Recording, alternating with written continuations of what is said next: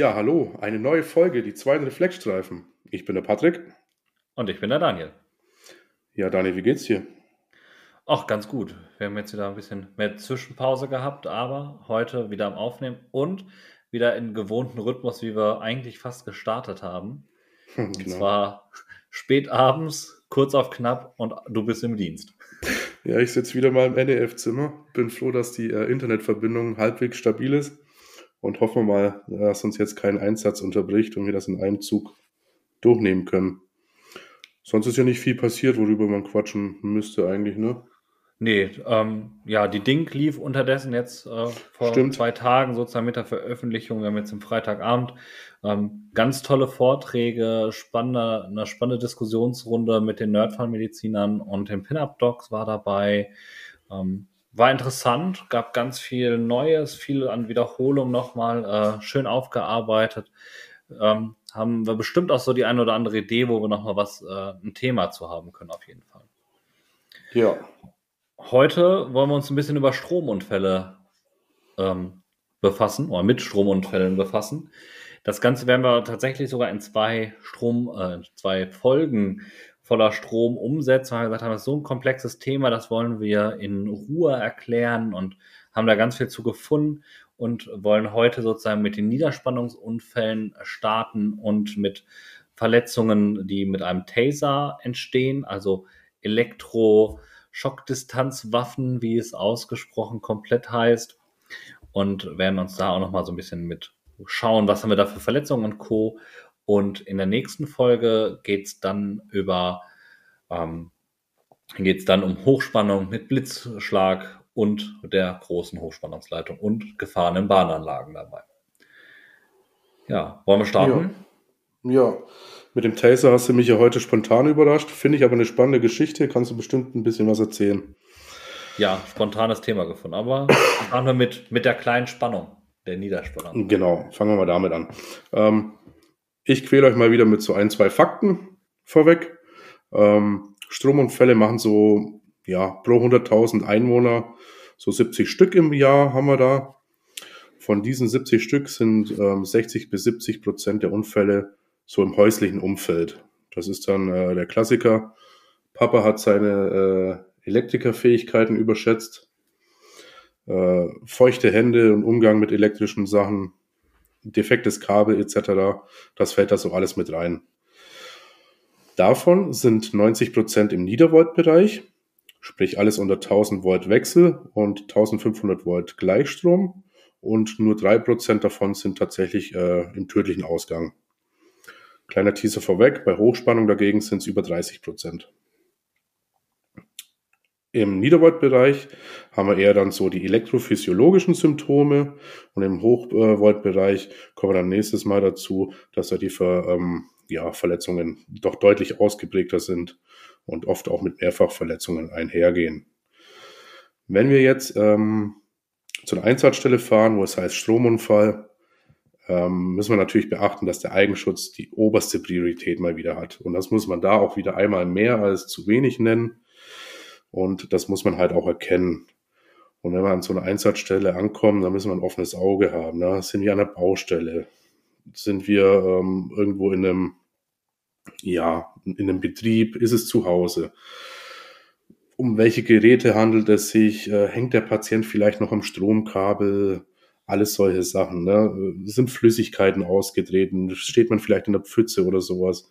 Also ähm, die Einsatzstelle nicht einfach so betreten, nicht einfach so einen Patienten anfassen, sondern erstmal das Auge und den Fokus darauf richten, ist hier irgendwas gefährlich für mich? Und wenn wir jetzt darüber reden, was Strom schädlich macht, dann müssen wir wissen, dass es ähm, viele Faktoren gibt, die das beeinflussen. Das ist zum einen die gewisse Zeit, ne, wie der Strom durch unseren Körper fließt. Dann, wie hoch ist die Spannung? Wie groß ist die Stärke? Und wie sind so die äußeren Übergangs- und inneren Widerstände? Also so Sachen wie Kleidung und Isolation. Wie leitet meine Haut? Und darunter halt dann auch, wie unser Gewebe leitet. So als kleinen Merksatz könnte man sich merken, umso länger und umso höher die Spannung ist, je stärker ist auch der Strom und je stärker ist halt dann auch die äh, Schädigung, die bei uns im Körper stattfinden kann. Und wir haben ja gesagt, wir machen zwei Teile draus. Heute quatschen wir ein bisschen um die Niederspannung. Die Niederspannung ist im Prinzip alles unter 1000 Volt Wechselstrom und 1500 Volt Gleichstrom. Und ähm, Strom fließt durch unseren Körper und sucht sich dabei den Weg des geringsten elektrischen Widerstands. Und ähm, das hängt von einigen Faktoren ab, wo halt im Körper dann der geringste Widerstand ist. Strukturen, die einen hohen Flüssigkeits- äh, und Salz- und Elektrolytanteil haben, bieten relativ wenig Widerstand, also bieten sie eigentlich einen guten Stromfluss. Trockene Haut, Knochen etc. haben dann einen hohen Widerstand und wiederum feuchte Haut, Muskeln und Nerven und Gefäße leiten den Strom ganz gut und deswegen haben wir anhand dieser Strukturen dann halt auch eine höhere schädigende Wirkung. Aber es werden ja nicht nur die Strukturen der Zellen zerstört, sondern auch die elektrophysiologischen Fähigkeiten und Funktionen dieser Zellen. So kann es dann ähm, ja bei Muskeln und Nerven dann halt auch zu Depolarisation kommen und dann halt auch zu unkontrollierten Muskelaktivitäten, Zucken, Verkrampfen und neurologischen Symptomen. ja, der Daniel kann da gleich was dazu erzählen, nämlich beim ähm, häuslichen Wechselstrom, der fließt mit circa, äh, mit circa 50 Hertz und hat somit hundertmal die Chance, in die vulnerable Phase des Herzzyklus zu fallen. Und wir wissen, das führt dann zum R auf T-Phänomen und das wiederum kann dann zum Kammerflimmern führen. Gut, wir haben auch allgemeine Herzrhythmusstörungen aller Art, die auftreten können. Ne, auch mit pektanginösen Beschwerden, das nennt man dann Angina electrica. Aber ähm, so einer der Hauptmerkmale ist dann tatsächlich das Kammerflimmern. Und zur Behandlung vom Kammerflimmern, da kann euch der Daniel ganz, ganz viel jetzt sagen. Ja, also ganz, ganz viel, ne? Das wollen wir jetzt mal nicht übertreiben. du bist doch der, der spannende Typ. Genau. Wir müssen aber schauen tatsächlich, ähm, haben wir tatsächlich noch einen Patienten, der noch im Kammerflimmern sein sollte, weil wir vielleicht frühzeitig alarmiert worden sind oder einfach schnell da waren oder das Flimmern lange angehalten hat. Starten wir natürlich ganz normal, klassisch mit unserer Reanimation und gehen dann natürlich auf die Defibrillation. Und das ist auch da, haben wir ja schon in unseren AHA-Update ja nochmal reingeschrieben, die höchste Priorität, die wir haben. Eine schnelle Defibrillation, die bleibt auch dabei. Wir kleben zügig die Pads auf. Natürlich keine No-Flow-Zeit dabei äh, produzieren und zügig drücken. Am besten natürlich mit einem Feedback-Sensor mit dabei, dass wir halt im Rahmen dieser Reanimation halt auch ein gutes Feedback erhalten. Und Defibrillation sind wir, glaube ich, alle unterdessen, dass im Bereich der Notfallsanitäter ich vermute auch mal so in den meisten Rettungsdienstbereichen, dass angewandt wird, dass wir über eine manuelle Defibrillation häufig reden für die Notfallsanitäter. Mhm. Denn wir sehen gerade das Erkennen da drin ist einfach schneller, als es manche AED kann. Also so die gängigen Geräte, die wir, die es auf dem Markt gibt, die brauchen so zwischen 15 und 20 Sekunden Analysezeit. Es gibt da von manchen Herstellern ein schnelleres System, das dann sozusagen nur einmal eine längere Analyse macht und danach schneller sozusagen wieder äh, eine Analyse durchführen kann und dadurch die No-Flow-Zeit re reduziert, ist aber noch nicht äh, State of the Art, noch nicht bei allen Rettungsdiensten einfach da. Das heißt, wir wollen eine manuelle Defibrillation. Und die haben wir ja gerade beim Kammerflimmern, ne? also wir reden ja da von einem hyperdynamen Kreislaufstillstand, weil durch die, durch äh, die Stromeinwirkung kam es ja zu dieser Rhythmusstörung, wie Patrick gerade ja schon erklärt hat. Und sozusagen sind jetzt alle Herzmuskelzellen, rennen da wie der letzte Kindergarten oder die Kindergartengruppe auf dem Spielplatz durch die Gegend. Ja. Und da hilft uns tatsächlich die Defibrillation weiter. Denn wir wollen durch die Defibrillation halt erreichen, dass wir sozusagen einmal auf unserem Spielplatz wieder für Ruhe sorgen und die Kinder in Zweierreihe stehen und hoffen, dass wir die Herzmuskelzellen so einmal beruhigt haben. Und das erklärt auch eigentlich ganz gut dieses Beispiel, warum die Defibrillation nur beim Kammerflimmern Sinn macht. Wie wir sie ja bei diesen Stromunfällen dann häufig haben, wenn es zum Kreislaufstillstand kommen sollte. Denn habe ich eine Asystolie, also keine schreienden Kinder auf meinem Spielplatz, dann kann die Kindergärtnerin rumschreien, so viel sie will. Dann stellt sich auch keiner in Zweierreihe auf und läuft ordentlich vom Spielplatz. Wo keiner ist, kann nichts passieren. Dementsprechend hyperdyname Kreislaufstillstände wollen äh, wir da erreichen. Von der Energiewahl sind wir tatsächlich gerätespezifisch. Irgendwo so zwischen 200 und 360 Joule. Ich denke, jeder Rettungsdienst hat auch da unterdessen biphasische Geräte, Ähm, und wir machen dort eine einmalige Defibrillation, hatte keinen Erfolg. Also sozusagen nach der Defibrillation wird sofort weitergedrückt. Das ist ein ganz wichtiger Punkt nochmal. Haben wir den Patienten im Kammerflimmern da liegen, drücken wir halt drauf rum, defibrillieren und dafür natürlich hands-off. Aber nach der Defibrillation erfolgt erstmal keine Rhythmusanalyse, sondern wir drücken die zwei Minuten noch durch. Hat einfach den Grund, dass wir durch die durch den langen Kreislaufstillstand, den wir hatten, und fängt das Herz jetzt wieder an zu schlagen nach der Defibrillation, das eh noch Hilfe braucht, weil es überlastet ist und ganz häufig, wenn nach der Defibrillation nicht weitergedrückt wurde, hatte man einen kurzzeitigen WASC, aber dann kam es halt wieder zum Kreislaufstillstand nach kurzer Zeit. Wie wir unseren Patienten nachher am besten behandeln, da haben wir ja eine schöne Folge zu, zu zur Postreanimationsbehandlung, also mhm. zum WASC. So sollte unsere manuelle Defibrillation aussehen. Hast du noch was dazu? Nee, ne? Haben wir alles gemacht, ne? Ne, hört sich gut an. Dann kann ich wieder weiter quatschen, ne? Ja. Das Gute ist aber bei, bei Niederspannungsunfällen, es ist ja nicht immer der Worst Case. Also, dass der Patient ins Kammerflimmern gerät, ist ja nicht das äh, tägliche Brot, was uns da erwartet. Das äh, ist ja schon, schon selten, muss man tatsächlich sagen. Und man muss leider sagen, die, die übers Flimmern sozusagen zum Kreislaufstillstand geraten, die sehen wir auch teilweise nicht mehr ganz so häufig im Flimmern. Nee. Aber manchmal haben wir vielleicht Glück. Unser also Glück, der Patient das, vielmehr. Genau, ich wollte es gerade sagen. Ähm, ja, tatsächlich, also ja, hast du alles gesagt, erstmal zur manuellen Defibrillation. Ja. Aber macht ja noch ein bisschen mehr außer nur Herzrhythmusstörungen. Ähm, das setze ich jetzt nochmal an. Es können natürlich auch äh, durch eine Ionenverschiebung an der Zellmembran auch Muskeln gelähmt oder zu einer Dauerkontraktion äh, es führen. Man sieht dann das klassische Bild, was man immer hat, so hat, auch in den Erste-Hilfe-Fortbildungen, wenn man Ausbildung macht. So der Patient, der dieses Stromkabel, was einen Defekt hat, oder dieses defekte Gerät vielleicht immer noch in der Hand hält und nicht loslässt.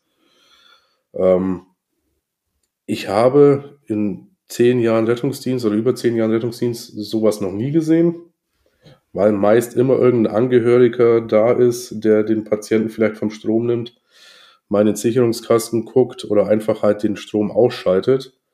Ähm, weiß nicht, hast du das mal live gesehen? Nee, man muss aber auch sagen, unterdessen sind die FI-Schalter genau. so sensibel geworden, ja. dass sie so früh ausschalten, dass dieses ja. klassische, er hält die Stromleitung noch in der Hand, bis wir kommen, eigentlich nicht mehr extra äh, ja. existieren kann. Natürlich, irgendwo gibt es immer noch der alte Bauernhof, irgendwo in Ostwestfalen oder im, im tiefen Brandenburg. Ja. Aber der, die Regel ist es tatsächlich nicht. Also eigentlich schaltet der FI-Schalter so früh raus, dass wir das mhm. nicht mehr sehen. Aber tatsächlich, initial sozusagen der Ersthelfer, sozusagen der den Notruf setzt, ja. der kann das Ganze durchaus nochmal sehen. Also, ja. dass es zumindest paar Sekündchen geht, bis der FI-Schalter notfalls Je nachdem, ne? Vielleicht hat man ja auch den Einsatz klassisch beim Elektriker selbst, der irgendwas nicht beachtet hat, ja. ähm, wo es dann diese Schutzverrichtungen vielleicht noch gar nicht gibt. Aber da bin ich auch überfragt tatsächlich, wie die arbeiten. Vielleicht hat da einer mehr Ahnung davon, dann erzählt es uns. Auf alle Fälle, ähm, wie Daniel sagt, ist das ja meist äh, nur ein kurzer Stromschlag. Aber falls äh, der Patient doch mal äh, am Kabel quasi noch hängt, kann es dann durchaus auch zum Verkrampfen und zur Dauerkontraktion der Muskulatur führen. So. Auch da bitte den Patienten nicht anfassen, ihn vom Strom nehmen, ähm, sich vielleicht ein Stück Holz suchen oder ähm, Plastik oder was weiß ich. Bin ich jetzt kein großer Fan von dem Tipp tatsächlich, weil es immer noch so ein bisschen Restrisiko hat. Also eher gucken, dass man die Stromquelle wegnimmt, anstatt den da irgendwie auf die Hand zu hauen oder so. Aber vielleicht muss man da auch einfach ein bisschen kreativ werden. Ja, tatsächlich können diese ähm, Dauerkontraktionen und ähm, ja, das Muskelzucken dann auch so stark werden, dass es zu Luxation oder Frakturen kommt. Das hat man tatsächlich schon häufiger beobachtet. Und ähm, was wichtig ist für den ähm, Verlauf des Patienten, dass wenn tatsächlich äh, über lange Zeit Muskelgewebe zerstört wird, dann, dass halt dann durch diesen Zerfall, äh, wie zum Beispiel Myoglobin, dann halt auch äh, im Verlauf die Nieren geschädigt werden können und dann halt auch zu einem systemischen Krankheitsbild es kommen kann. Aber dazu dann auch noch ein bisschen mehr, wenn wir über die Hochspannung dann reden. Ja, fließt der Strom dann quasi am Zwerchfell vorbei oder äh, in die Nähe des Zwerchfells, kann es dann natürlich dann auch zur Atemlähmung kommen, wenn sich das äh, versteift durch die Kontraktion. Da müsst ihr auch dran denken, wenn das Gehirn betroffen ist, kann es äh, von der Bewusstseinsveränderung bis zur Bewusstseinsstörung ja, bis hin zum Koma alles kommen. Und auch Krampfanfälle sind nicht selten. Und was man auch wissen muss, wenn halt dann der Strom noch übers Atemzentrum, also am verlängerten Mark, ja, vorbeizieht, kann es auch da zu Lähmungen kommen und dann halt auch zum Atemaussetzer oder Atemstillstand. Muss man alles so ein bisschen im Kopf behalten. Was wir tatsächlich nicht haben im Niedervoid-Bereich oder relativ selten sind, sind irgendwelche Brandmale oder äh, große ja, Verbrennungen vielleicht mal ein bisschen mit Rötung einhergehend der Haut, aber dass wir wirklich große, ausgedehnte Verbrennungen haben, das haben wir äh, in dem Bereich eigentlich nicht. So, jetzt haben wir darüber gequatscht und natürlich wie immer machen wir unser CABCDE und ähm, bevor wir das anfangen, nochmal den Augenmerk, na, bitte den Eigenschutz. Aber bei A natürlich die Atemwege sichern. Ähm, ist der Patient bewusstlos oder nicht? Danach richtet sich ja schon mal die initiale Behandlung. Ähm, bei der Bewusstlosigkeit wird auch empfohlen, dann äh, relativ schnell den Patienten auch zu immobilisieren mit dem Verdacht auf äh, Wirbelsäulenverletzungen. Ähm, aber A, wie gesagt, ähm, Stiffneck, in den Mundraum gucken, bei B Breathing, das Stethoskop draufhalten, atmet ihr überhaupt, atmet er gut, atmet er ausreichend, muss er vielleicht assistiert werden. Dann der größte Punkt oder mit der größte Punkt ist natürlich C, wie Dani schon gesagt hat, ne, die ganzen Durchblutungsstörungen am Herzen, Reizleitung kann verhindert sein, die Reizbildung kann gestört sein. Da kann uns von Herzrhythmusstörungen eigentlich alles, was es so gibt, begegnen.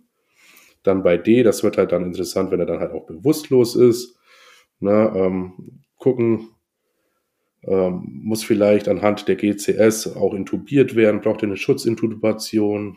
Ähm, denkt auch an den Notarzt, wenn ihr die Situation nicht alleine deichseln könnt. Und bei E dann halt auch die Begleitverletzungen beachten. Ne? Hatte vielleicht wirklich eine Fraktur, hatte sich wirklich vielleicht noch wehgetan, hinge am Strom, der Strom ist ausgegangen und ist dann aufgrund dessen vielleicht sogar noch hingefallen. Na, dieses alles drumherum, auch bei solchen Patienten auch auf den Wärmeerhalt gucken, und dann seid ihr da eigentlich auf der sicheren Seite. Also so im Niederspannungsbereich ist das alles so ein bisschen symptomatische Behandlung. Und wenn der Patient, und so ist er meist, vor uns sitzt und klagt, er hat einen Stromschlag bekommen, hat jetzt ein bisschen Herzrasen, dann immer mindestens ein Vierkanal-EKG, besser 12, Standardmonitoring, SPO2, Blutdruck, einmal von vorne bis hinten kurz durchchecken, macht's fürs, für euch dann auch fürs Training, nehmt den Patienten ernst. Der kann ja wirklich alles kommen. Ja. Ja, so zur man, Versorgung. Ja, wobei man auch häufig sagen muss, haben die initial keine Rhythmusstörungen, entwickeln sich. Nee, die können sich noch entwickeln, genau. Genau. Also teilweise entwickeln die sich noch, aber dieses, dass sie sich innerhalb der nächsten 24 Stunden noch entwickeln, ist seltener. Man spricht meistens unterdessen äh, von den nächsten zwei, drei Stunden. Also ja. wenn dann nichts kommt, kommt auch in der Regel nichts. Also dieses Klassische, was man ja früher mal gesagt hat, hast du eine Steckdose gepackt, wohnst du 24 Stunden erstmal auf der Intensiv. Ja. Das ist auch nicht mehr immer so der Fall. Also nee. haben die initial Herzrhythmusstörungen oder thorakale Beschwerden, Beschwerden gehabt. Genau. Dann auf jeden Fall natürlich länger. Aber na klar, die sollen auch ins Krankenhaus, die sollen da auch überwacht werden initial, aber die bleiben häufig nicht mehr 24 Stunden. Das äh, haben an viele Kliniken schon so ein bisschen, bisschen verändert. Ja, so. Und du hast was zum Taser. Daniel, wie bist du da überhaupt drauf gekommen, so spontan? Das war ich, ja gar nicht bin, geplant. Nee, war tatsächlich gar nicht so geplant. Ähm, es lief ganz, ganz langweilig ab. Ähm, und zwar hatte ich eine gute Freundin äh, nochmal gefragt, dass die mir einen Artikel eben raussucht aus, äh, aus einem Portal, äh, mal eben so schnell als Aufgabe abgetörft zum äh, Thema Stromunfälle. Und da hat sie nichts direkt gefunden, aber sagte, sie hätte da was zu äh, Tasern. Und da dachte ich, ah, das hat auch was mit Strom zu tun. Und gerade so in der Zeit, wo die Polizei ja jetzt auch in Deutschland mehr die Geräte bekommt, auch durchaus äh, Fälle, die für uns interessant sind. Ähm, und im Amer ähm, amerikanischen Bereich ja schon relativ lange vorhanden. Und was ich gar nicht wusste, Taser ist ein Markenname. Das müsste vielleicht bei ganz kurz wichtigerweise nochmal schnell erwähnen. Wusste Denn richtig heißt es Elektroschock-Distanzwaffen. Beziehungsweise im Englischen heißt es Conducted Electric Weapons. CEW kurz abgekürzt. Und da habe ich eine ganz interessante Veröffentlichung aus der Notfall- und Rettungsmedizin nochmal zugefunden. Die ist auch ähm, frei verfügbar. Den Link setzen wir euch rein. Die kam im August 2020. Und man muss sagen, es gibt tatsächlich relativ viele wissenschaftliche Untersuchungen. Ich habe mal parallel so ein bisschen gesucht und rumgeschaut, dann hat mich ja dann doch äh, gereizt, da ein bisschen mehr zu finden. Und es gibt ähm, allein auch schon in diesem Artikel geschrieben, über 830 publizierte wissenschaftliche Untersuchungen zum Einsatz von Elektroschock-Distanzwaffen äh, am Menschen. Das ist echt viel. Das äh, muss ja. man einfach sagen. Und die Einsätze, das ist, ich nenne es jetzt auch mal, damit wir produktneutral bleiben, CEW, ne, also Conducted Electrical Weapons, ne, die CEW, ist äh, im Bereich einer Studie von England äh, und Wales. Die hatten eine massive Zunahme. Die hatten 2009 noch 3100 Einsätze des CEW und 2018 schon 23.500. In das den zeigt uns natürlich nur in England Oder? und Wales. Ah, England, Wales, Entschuldige. Genau, in England und Wales. Und 23.000, das ist schon gar nicht mal so wenig. Jetzt mhm. muss man dazu sagen, ne, das wird ja häufig auch so ein bisschen kritisch gesehen, gerade wenn ob es um Todesursachen und Co. geht. Und so richtig vernünftig dokumentierte direkte Todesursache durch den Taser alleine haben wir nicht. Ähm, zumindest hat der Autor des Artikels keine benannt und keine gefunden und ich habe auch noch ein bisschen gesucht, auch nichts direkt gefunden. Aber es gibt tatsächlich Todesfälle im Zusammenhang mit einem CEW oder Taser nenne ich es jetzt einfach, das klingt schöner. Also das ist schon so ein bisschen gefährlich ist es, denn da werden wir gleich drauf gehen. Der Taser als solches ist gar nicht das ultra gefährliche, aber die Begleitprobleme, die uns damit auftauchen können, sind gar nicht so zu unterschätzen. Okay. In Deutschland hatten wir tatsächlich vier Todesfälle. So stand August 2020. Und zwar 2018 hatten wir zwei Todesfälle in Fulda und in Nürnberg, also je ein und 2019 einen in Pirmasens und einen in Frankfurt. Die, Todes zu, ähm, die Todesfälle im Zusammenhang dabei sind zum Teil innerhalb von wenigen Minuten oder bis auf 14 Tage nach Einsatz des Tasers an dem jeweiligen Patienten zustande gekommen. Also das ist nicht immer so der direkte Bezug, mhm. den wir haben so an sich grob vom Verletzungsmuster treffen häufig nur kleine Hautverletzungen erstmal an, ne? durch, oder Verletzungen durch den Sturz. Das gucken wir uns aber gleich nochmal an. Oder reden. Sehen tun wir heute gar nicht so viel. Der Ursprung dieses Grundsystems kommt tatsächlich aus der Landwirtschaft. Das kennt, glaube ich, jeder, der so ein bisschen auf dem Land wohnt, der kennt das. Der, der klassische Weidezaun. Ne? Man möchte, dass die Kuh nicht rausgeht und der Mensch nicht reingeht. Dementsprechend gibt es einen kleinen Elektroimpuls. Erste Stäbe, ne, sozusagen so Kontakt Impulswaffen haben dort mit einem Stromimpuls von 1000 Kilovolt gearbeitet, aber eine geringe Stromstärke von nur 3 bis 8 Ampere auf die Haut übertragen und hier nicht dauerhaft, sondern immer nur impulsmäßig. Ne, das mhm. unterscheidet da dolle. Die erste Distanzwaffe wurde in den USA 1993 äh, in Dienst genommen und ist tatsächlich auch noch äh, seit langem gar nicht äh, großartig abgelöst worden. Also so mit die erste Waffe wurde ein paar Mal überarbeitet und erst 2014 wurde sie aus dem Programm genommen. Also da äh, gibt es sehr viele Zahlen zu der einen Distanzwaffe. Das heißt, auch die Grundmechanik hat sich da nicht so sehr erstmal ähm, unterschieden wir muss, müssen, wenn wir über Verletzungen mit einem Taser reden, über zwei verschiedene Modi reden, die die Polizei halt einsetzen kann in dem Fall. Das ist sowohl einmal der Kontaktmodus und der Distanzmodus. Im Kontaktmodus, so wie es ja schon sagt, das ist das klassische, ne, wie so ein Stäbchen dranhalten. Das heißt, der, die, ähm, der Taser wird direkt an den Patienten gehalten, also sozusagen an den, ja, an den Angreifer, nennen wir es jetzt mal einmal ganz kurz. Und dadurch sind die Elektroden liegen dicht aneinander. Und dadurch kommt selten zu Verletzungen der Organe. Wir haben häufig eine leichte Rötung und zum Teil leichte Verbrennungen, je nachdem, wie lange der Taser an der jeweiligen Stelle gehalten wurde. Führt aber nicht klassisch zu einer sofortigen Mannstoppwirkung. Liegt einfach daran, dass die Pfeile so dicht aneinander sind, also die Elektroden so dicht aneinander sind, dass halt nur ein Arm betroffen ist oder nur ein kleiner Muskelbereich vom Herzen betroffen ist und neben nicht alles. Mhm. Im Distanzmodus ist das Ding schon deutlich interessanter. Was schätzt du, was haben die Dinger für eine Reichweite? 15 Meter, 10 bis 15. Ah, so doll ist es auch nicht, ne? Bis zu nee. 8 Meter Reichweite haben die. Okay. Ähm, da werden halt so kleine Pfeiler an dünnen ja, Fäden ja. abgeschossen, ne? die sich dann wie so Widerhaken dann im Fleisch oder in der, in der Haut, in der Hautschichten sozusagen setzen.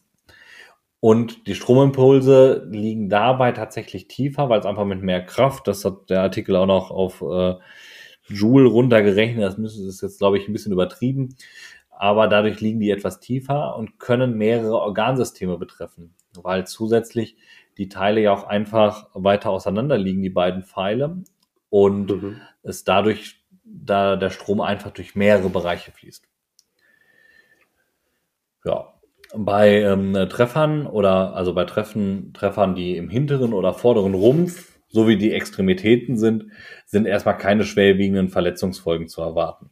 Ähm, sobald der Abstand vom Herzen weit genug weg ist, ist das an sich immer eine relativ entspannte Sache und es kommt nur selten zu, äh, zu Verletzungen dabei.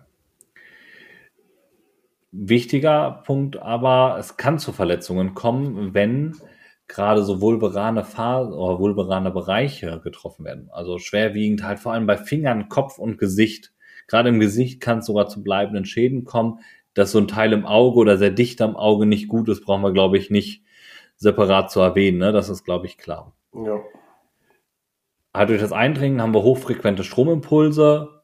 Diese sind halt Abwehr, ähm, sind halt abhängig von den, von der Elektrodenposition. Also je weiter sie voneinander weg sind, umso eher hängen die natürlich dann, äh, also je näher sie dran sind, je geringer ist der Bereich, der betroffen ist. Und je weiter sie weg sind, je eher kommt es auch zu dieser klassischen Mannstoppwirkung. Mhm. Dabei muss man sagen, es findet eine indirekte Muskelkontraktion statt. Es wird durch die elektrischen Reiz mit ausreichender Dauer und Amplitude diese über die Erregung von äh, Myofibrillen dann halt diese Muskelkontraktion erreicht. Die direkte Kontraktion eines Muskels wird dabei erreicht, indem der elektrische Impuls direkt eine Dehnung der Muskelspindeln bewirkt. Der hierdurch entstehende äh, Impuls wird über das Rückenmark an verschiedene Neuronen im Körper weitergeleitet und des gedehnten Muskels halt weitergegeben. Und dadurch erfolgt halt die Kontraktion. Vor allem halt bei Treffern, wenn wir im vorderen oder vor allem im Rückenbereich geht es halt darüber denn nicht. Eine solche strominduzierte Reaktion wird im Sinne des Alles- oder Nichts-Gesetzes sofort bei der Stromexposition erreicht. Das heißt, sobald das Ding steckt, ist sofort Power. Ne? Sofort ist diese Muskelkontraktion da. Aber sobald der Strom weg ist, beendet sich auch jegliche Reaktion. Also es geht entweder nur an oder aus. Hm. Ja. Das heißt, nach, so, sofort nach Beendigung des Stromimpulses besteht auch wieder eine Handlungsfähigkeit des Angreifers, der Person, die den Taser abbekommen hat. Über welchen Zeitraum können die denn dann den Strom abgeben? Weißt du das? Da steht da tatsächlich gar nichts leider so drin, wie lange die Teile das äh, durchhalten, aber nicht so lange, weil irgendwann wird es tatsächlich schädlich. Ja, weil du halt sagst, ne, dass äh, ist der Strom weg, ne, kann der Patient natürlich oder die Person natürlich sofort wieder agieren. Ja. Deswegen wäre es halt spannend zu wissen, ob ich da zehn Sekunden den Knopf gedrückt halten kann, halbe Minute. Ja, Stunden, ne, ähm, so lange ist es tatsächlich nicht. Ähm, die Dinge falls, also und falls der Patient einen Kammerflimmer bekommt, ob ich nochmal drauf schießen kann. Werden wir in der Studie bestimmt mal betrachten.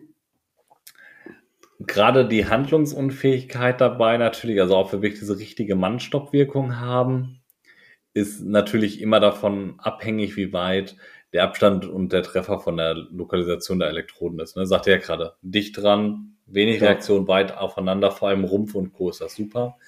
Bei einem Treffer am Rumpf mit einem Abstand von circa 30 Zentimeter von den Elektroden hat er eine sofortige Mannstoppwirkung. Die ist garantiert. Ne? Okay. Ähm, dann hat er große Muskelgruppen, die wirklich nur noch zum Sturz hinführen. Die Teile können aber tatsächlich einen Zweitbeschuss machen. Also zumindest die, äh, die Variante, die hier vorgestellt wurde, das ist auch so die gängigste. Das heißt, haben die einen Fehlschuss, können die noch einen zweiten Schuss machen. Das heißt, die haben sozusagen vier Piekserchen, nenne ich es mal, können da rausfliegen. Pommes Piekser. Ja, ich habe jetzt gerade den Fachbegriff mir nicht aufgeschrieben. Ähm, Elektroden war es, glaube ich, die ganze Zeit auch. Also er kann auch mal Elektroden losschießen.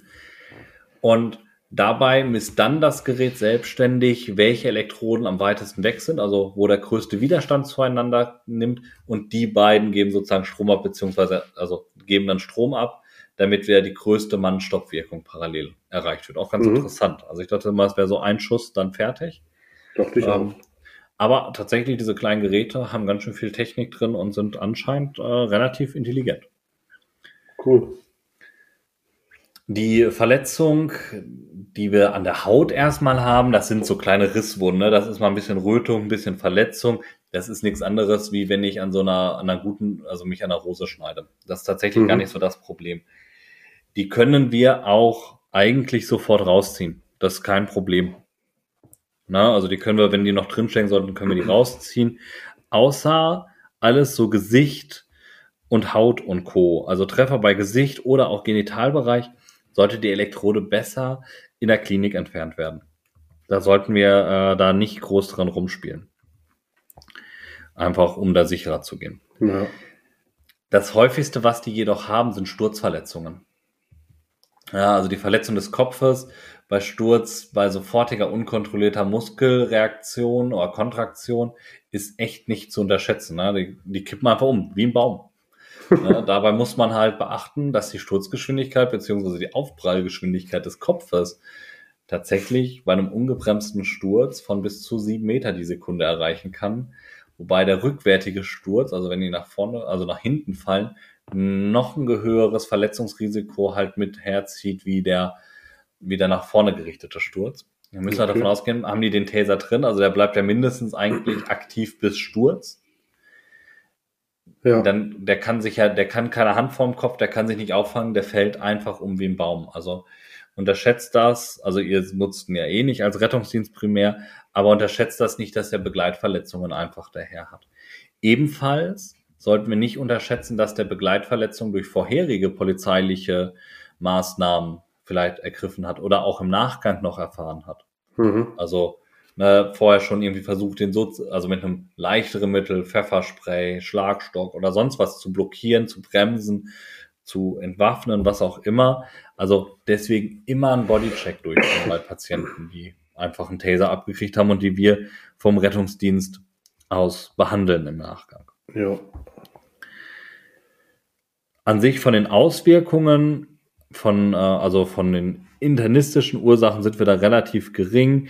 Es gibt zum Teil leichte Herzrhythmusstörungen, wobei man da auch sagen muss, sobald das Teil 30 Zent, also mehr als 10 Zentimeter, also mehr als 10 Zentimeter vom Herzen entfernt, die Elektroden drin sind, ist eine Herzrhythmusstörung studienlagentechnisch sehr unwahrscheinlich und sobald der Strom weg ist, passiert auch nichts mehr. Na klar, während des Impulses kriegen die schon mal Tachykardien kurzzeitig, ähm, weil einfach eine Stressaktion passiert gerade.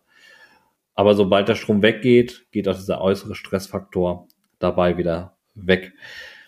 Hinzu kommt, dass die Dauer der elektrischen Stimulation, die erforderlich ist, um beispielsweise den Schwellenwert in einer Herzmuskelzelle zu überschreiten, etwa 10 bis 100 mal länger ist hm. als in der motorischen oder sensorischen Nervenzelle.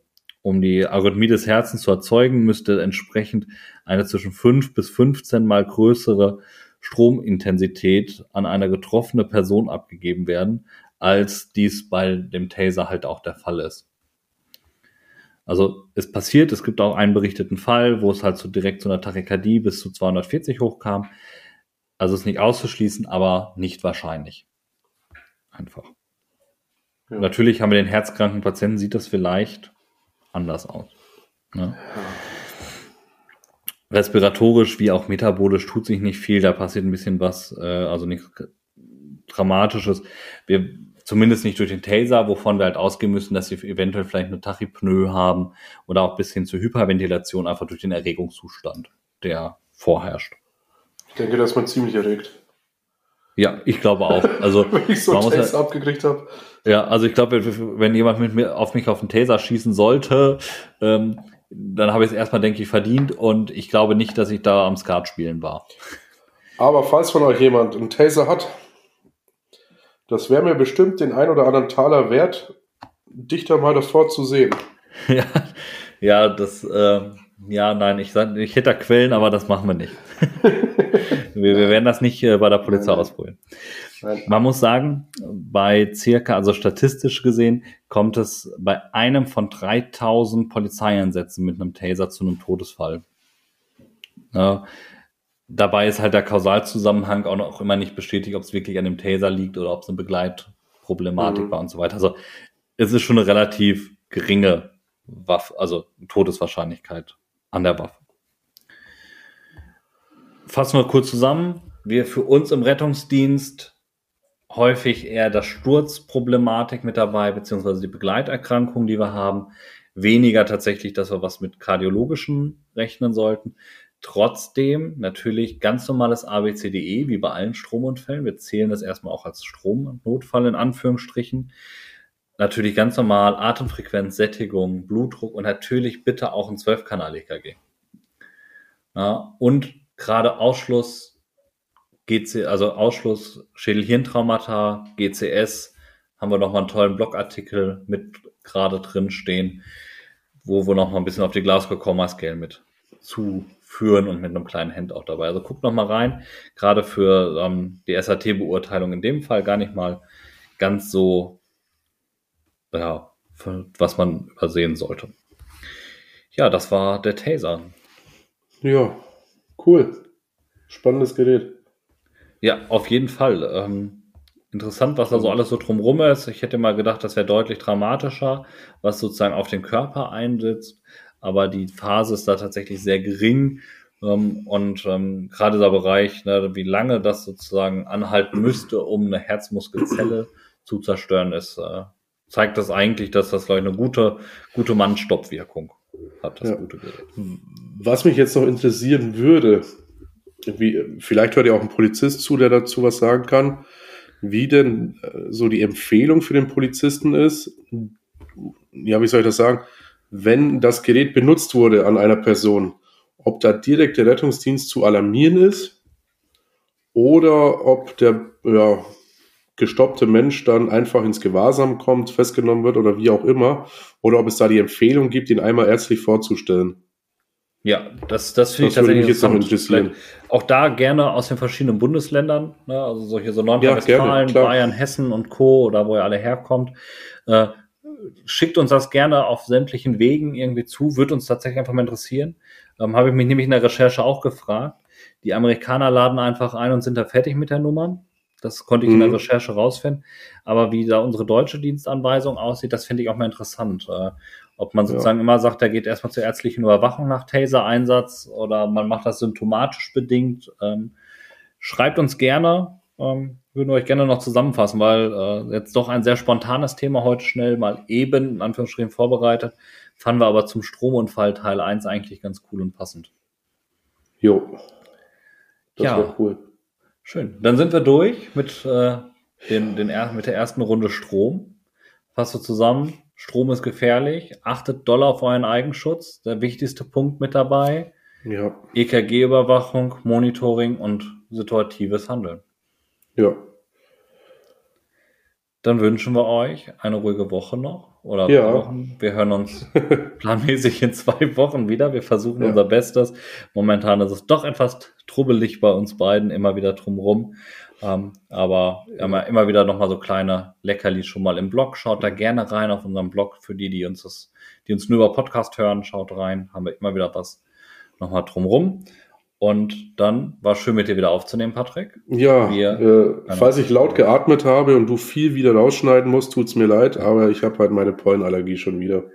Ja, Jedes Jahr das gleiche Spiel, aber äh, mein Schnaufen und Schnorcheln bisher schon gewöhnt.